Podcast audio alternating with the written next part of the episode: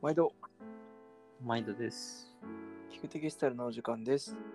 この配信は、記事を知れば、持っている服がもっと好きになる、買い物がもっと楽しくなる、そんな記事の豆知識をお伝えする、ちょっぴりマニアックな音声配信番組です。本日もバルデムのパタとジュビリーでお送りしますお送りし。ま何度かこのラジオでは取り上げているインディゴ理念、す。はい。ね、改めてその魅力を語ろうという回です。うんうんうん。いい回ですね。いい回でまあ、語ろうっつっても僕はちょっと買ったことないんですけど、す。教えてくださいっていうかね、やっぱりいろいろ巡り巡って、うん。自分はちょっとパンツが気になってるなっていう、インディゴ理念。うんうんうんうん。たまにそう、インスタとかで見かけてもかっこいいなと思って。うんうんうんうん。そうだね。結構密度がしっかりしたものがパンツの方が多いから、それでかな。うん。あと味も出やすいかもしれないね、パンツの方が。そうそうそう。なんかあの、ほんと綺麗なブルーにフェードしてるうん。パンツに無地 T とかで合わせてる人とか見るとやっぱりパンツの存在感が凄まじくてかっこいいなと思って。うんうんうんまあまあちょっと改めて語ろうなんでうんうんうん。じっくりといければと思うんですけど。うんうんうんそもそもそうだよね。インディゴ、インディゴ理念って、あの、簡単に言うけど、今なかなか再現できないから余計、えー素晴らしいっていうのと、あと、何よりもあのオーラですよね。うんうん、誰もが目を奪われるであろう。一瞬でこう感動させる、興奮させる記事って他ないですもんね。言い切りますねいや、ないないない、ない、ないと思う。今んところないかな。あ、春夏で言えば今んとこないかな。うん。うん、パンチはやっぱ相当ありますしね。そうそうそう。う。ん。どんなどんなやつなのかもちょっともうちょいあれかもですね。そうです久しぶりなんではい。うん。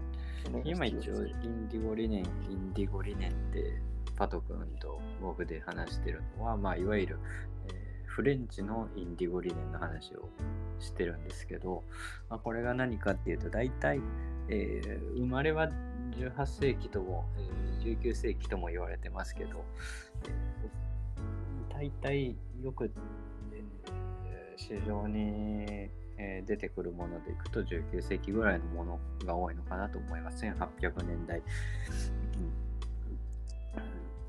で、まあ、かなり希少な、えー素材なんですけれども、うんえーまあ、フランスで、えー羊飼いとか、えー、と芭蕉の方とかう馬動物家畜を扱ってる方にのために作られていたものが、えーいわゆるインディゴリネンのスモックとかマキニョンコートとか呼ばれるものが、うんまあ、ありましたよと。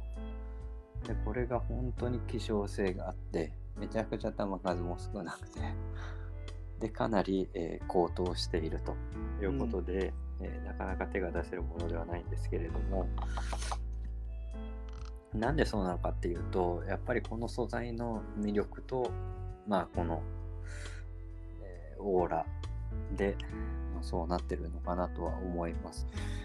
で素材としてはそのリネンが、まあ、かなり高密度に織られているっていうのが特徴で、まあ、フランスはフレンチリネンって呼ばれるようにそのリネンの、えー生産大国でもあるのでうん。昔からリネンがよく作られていたっていうのとあと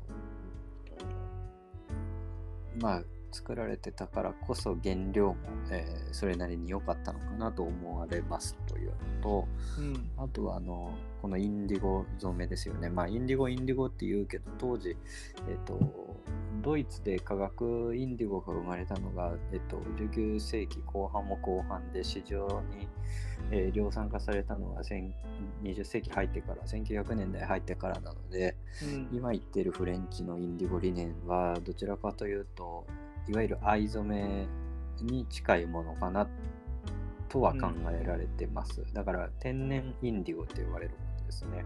うんうん。でフランスの天然インディゴって何っていうと大西って呼ばれる、まあ、ウォードって一般的に呼ばれる、えー藍があるんですけれどもまああるんですけれどもって言っても今えー多分世の中にあるものは本当にさ作家さんが作品に使うレベルでしか、えー量はないのでうん。市場で目をつね通すことはないとは思うんですけど、うんうん。まあ、そのウォードを作られていた藍染め。なので日本人が藍染めっていうとこう紫のあの徳島の、えーよく斑点とかで見る藍染めのイメージが強いと思うんですけど、うそれとはちょっと違って、えーちょっと緑がかった、えー黒ずんだ緑がかったようなインディゴ独特のインディゴ染め。うん。それがこうかかっているというのがかっこよさのを感じる秘訣。でその理念の高密度と藍染めが組み合わさったからこそまた、えー一段とかっこよさが出ているという感じなのかなと思います。うんうん。大体そんなあれですよね、その上のスモックの方は、着方としては、当時はもう本当、テーラードジャケットの上からガバッとかぶる感じで、あそうそう着こなしがメインですね。いわゆるカッパですよね。ってことですね。そうそう、みんなスーツを着て仕事を、うん、スーツとかシャツ、ネクタイで仕事をしてたので、それに血動物の血とか糞とか、えー雨とか土とか、えーがかからないようにそれを着ると。うんすると、まあ、えー藍染めはいわゆる虫除けみたいな効能があったりとか、えーあとリネンの高密度で織ることによってその、えー繊維とかがつきにくかったりとか、うんえーゴミがつきにくかったりっていうこともあったのでいわゆるカッパみたいな感じで作られててあのヨーロッパのアンティークショップとかたまに行くとあるんですけどインディゴリネンの傘とかあるんですよへえだから、えっと、いわゆるその傘にも使われてたぐらいてたぐらいっていうと変だな使われてるような、えー用途な文化だったんですよね当時はですね。そうそうそうそうそう。かっこいいよ。結構フェードしてて。面白い。うん。もちろんそれは理念100%のそのと藍染めだけではなくてもう一発その卵白のコーティングみたいなものが、えー当時かけられてたから、えープラス撥水効果があったとは言われてるんですけど、うん。まあただこれ結構その卵白でやってたやってないっていうのは結構その一概には言えないんですけどねうんうんうん。ただの鎮痛じゃ、えーいわゆる熱で抑えてただけなんじゃないかっていう人もいるしうん。一概には言えないです面白いですね。うんなんかし知ってたらなんですけど、当時のその作り方って、なんかその、うんレシピみたいなものが残ってたりしないもんなんですかね。一応その工業化されてからはあるらしいんですよ、その生地屋さんとかがね、うん。うん、ただ結構その辺が当時もう工業化され縫製は多分ハンドメイドっていうことはなんとなく分かっまあ分かってるっていうかあの多分ハンドメイドだったとは思われるんですけど。うん。うん。生地に関してはそれがあのどこまで工業化されててっていうし資料とか文献っていうのがなかなか僕も分かってな見つかってなくてうんうん多分あるとは思うんですけどっていうかあるって言ってたんだけどねうん。うん人その俺のじいさんはえあのクリニアンクールに行った時にそのヴィンテージのバイヤーの人と喋っててうん。でその人がにからまあインディゴのスモークを買ったんですけどうん。今思えばまあまあ高かったんですけど、うんダメージあるのにその人が言ってたのは俺のじいさんは、えー生地屋だったみたいなうん。ことを多分なんか言っててだから俺はそのカタログも持ってるみたいなことは言ってたんですようん。本当か嘘かわかんないけど、うん。うん、だから多分あるにはあると思うんですよね。なるほどね。うん、し俺のじいさんって言うけど多分じいさんがお僕と同い年ぐらいだとするとじいさんって今多分80とか90だと思うんでうん。その人が20代の頃ってもう全然戦後だからうん。多分ある程度40年代50年代の作り方なんだろうなとは思うので、うん。うん、その辺も ちょっと頭にクエスチョンあの浮かべながら聞いてはいたんですけど、うんだからその辺はちょっと曖昧っちゃ曖昧。なるほどね。うん、じゃあまあ、ちょっと永遠の謎的な部分もあるってことですよね。そうただそれが分かるとすごいのが工業的に藍染めができてたとすると、今じゃ考えられないんですよね。うん。うん、もちろん合成インディゴになってからは工業化されていく文脈が特にアメリカとかでねロープインディゴの染め方とか残ってたりもするので、それは分かってはいるんですけどただ藍染めは工業化されてたかっていうのは謎ですね。なるほどね。うん、これ初めて買ったのっていつぐらいなんですか？初めて買ったの？うん。俺初めて買ったのいつだろう？10年ぐらい前かななんか見せられたきっかけみたいなのあったんですか？まあその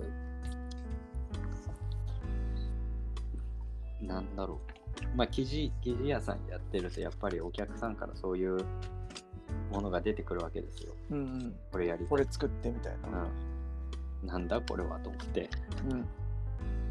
で当時はあくまで仕事だったからあ仕事としても見てたからうん。そのなんだこれと思いつつ記事を見たらさらになんだこれって感じで。その密度がさ半端なくてで誰に相談してもこれは折れないよって言われてうん。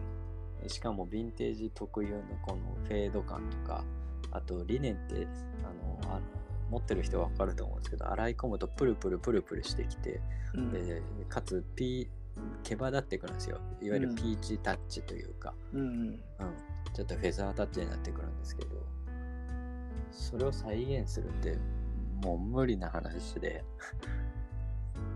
というのも高密度のものを、えーで破れやすいんですよね生地って、でそれをさらに毛羽立たせようとすると生地にダメージを与えることになるので、うん。もっと破れやすくなるっていうことで、で、なんだこれはと思って、もう本物が欲しくなっちゃったっていう経緯ですね。えー、じゃあ仕事きっかけで、その時は最初に出会いはもう製品切ったものじゃなくて製品がとこっと送られてきてそうそうそうそうそうそう。っていうことなんですね。うん。ただね、その時は今有名な、あの、まあ、インドベンダーズさんとかアンコールさんとかが多分オープンしたてとかじゃないのかな。だから、うんうん。2012年、11年とかうん。だよな、多分。そう。だからあんまり日本でも見ることはなかったので、どちらかというとね、当時はまだあの、雑誌の、えー何？フリーイージーとか、うん。セカンドとか、アメリカ人ブームの、うんうん、まだその名残が残ってたとこだから、フレンチヴィンテージとかってあんまりなかったからね。うん。感度が高いお客さんのおかげでってことですね。そうそうそう。今思えば幸せだよね。昔からそんな触れたから。ね。うん。なるほそうそう。あだからこの、そうそう、そうだよね。プルプル感ね。なかなか言葉では伝わりづらいけど、どな。ねオーラって何って言った時に、やっぱりこの理念が高密度に織られて使い込まれたからこそプルプル、えー感じる。これもあるだろうなとは思いますね。うんうん。いや、ほんとね、凄まじいんですよね。うん。これって、ちなみに、あの、今って、どうでしょう、その、値段的なものは、スモックで、7、8万ぐらいからって感じですかね。そうですライね。トの状態にもよると思うん。ね、状態にもよるけど、大体それぐらいかな。そうですよね。うん。あとはサイズとかね、そのダメージとか色とかによって、値段は上下したりしてくるかなって感じですかね。うん。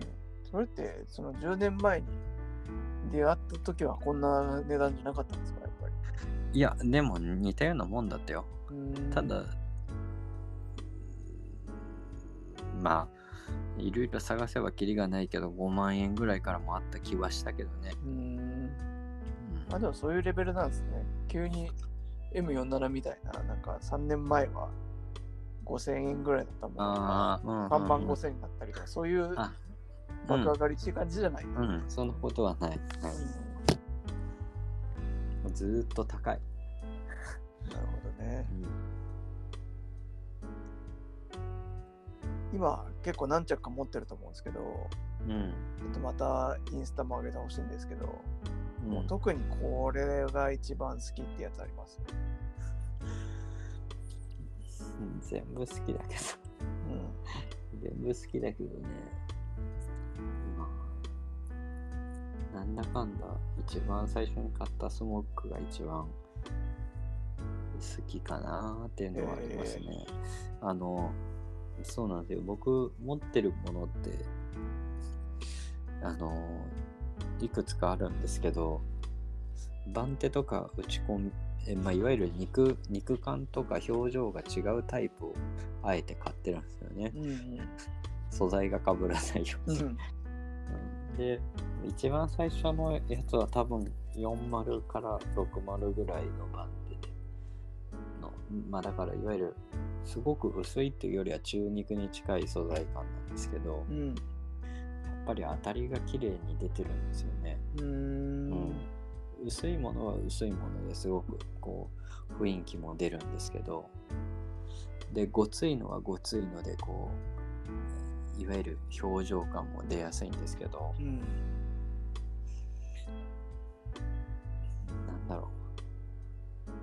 ぱりそれぐらい中肉ぐらいだとその両方の良さを持っていてうん。糸の節感による当たりみたいなのももちろん出るしかといってその薄いリネン特有のこの風に煽られた時のパカパカ感うん。プルプルした感じっていうのもしっかり出てるしまあ肉厚くてもね着込めばもちろんプルプルはしてくるんですけどうん。プルプルっていうかバカバカしてくるっていう感じなので、うん。うん、プリンプリンしてる感じとはちょっと違うというか、はいはいはい。うん、あの国旗とかう船の帆が風に割れてバサバサっていうようなああいううんプルプル感なんでね、ごついとうん。そうその間ぐらいなんでだからそれはちょうどいいかなっていうのとうんなんかやっぱりどんどんなんだろうきよく着てたのでうん。その自分の体に馴染んできたというか着やすいという意味でも、うん、一番好きかなって感じですかね。ええうんなるほどね。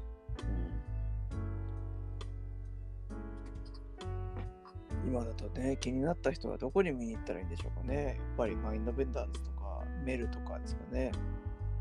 あ、そうですね。うん、うん。ちょっと敷居の高めなプロ向けな感じのお店ですけどやっぱりいっぱいかかってるとねあのこういったものなのかっていうところは多分一着だけ見るよりもこのバリエーションも伝わったりとかするとね本当に興味持った人にはいいかなと思うので、うんうんうんね、あのマインドベンダーズメールと打って検索してみてもらえるといいのかなと思いますけど気合がいる感じの入り口してるので心して 行ってもらえるといいのかなみたいな気がしまうん。すね。ね、でも、ううんん。お金さえ持ってれば絶対買っちゃいますよねうん。と思います。僕出会ってからでも相当買ってますもんね、ゆりさんね。確かにね。そうだね。いやすげえなと思いますよ。いやーでも、うん。買わないとだってなくなっちゃうんだもん。まあでも、あのーあと、買いやす、まあその中でもね、スモークマキニオンって言ったけど、あの、さらに高いところだと、ね、あの、消防士のヘリンボンとか、うん。うん。ごついのもあれば、逆に安いのだと、フレンチじゃないけど、ベルギー、ベルギーのね、インディゴリネンとかね、あ、そんなのあ2つボタンの。そうそう、あるあるある。この辺はね、比較的フレンチよりも安いんですよ。へえ。ただ僕、あのよくあるのが2つボタンの、えっ、と、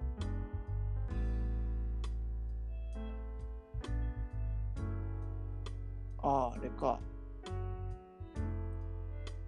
ベルギーのやつで炭鉱夫のやつみたいな？あ、そうそうそうそうそうそう。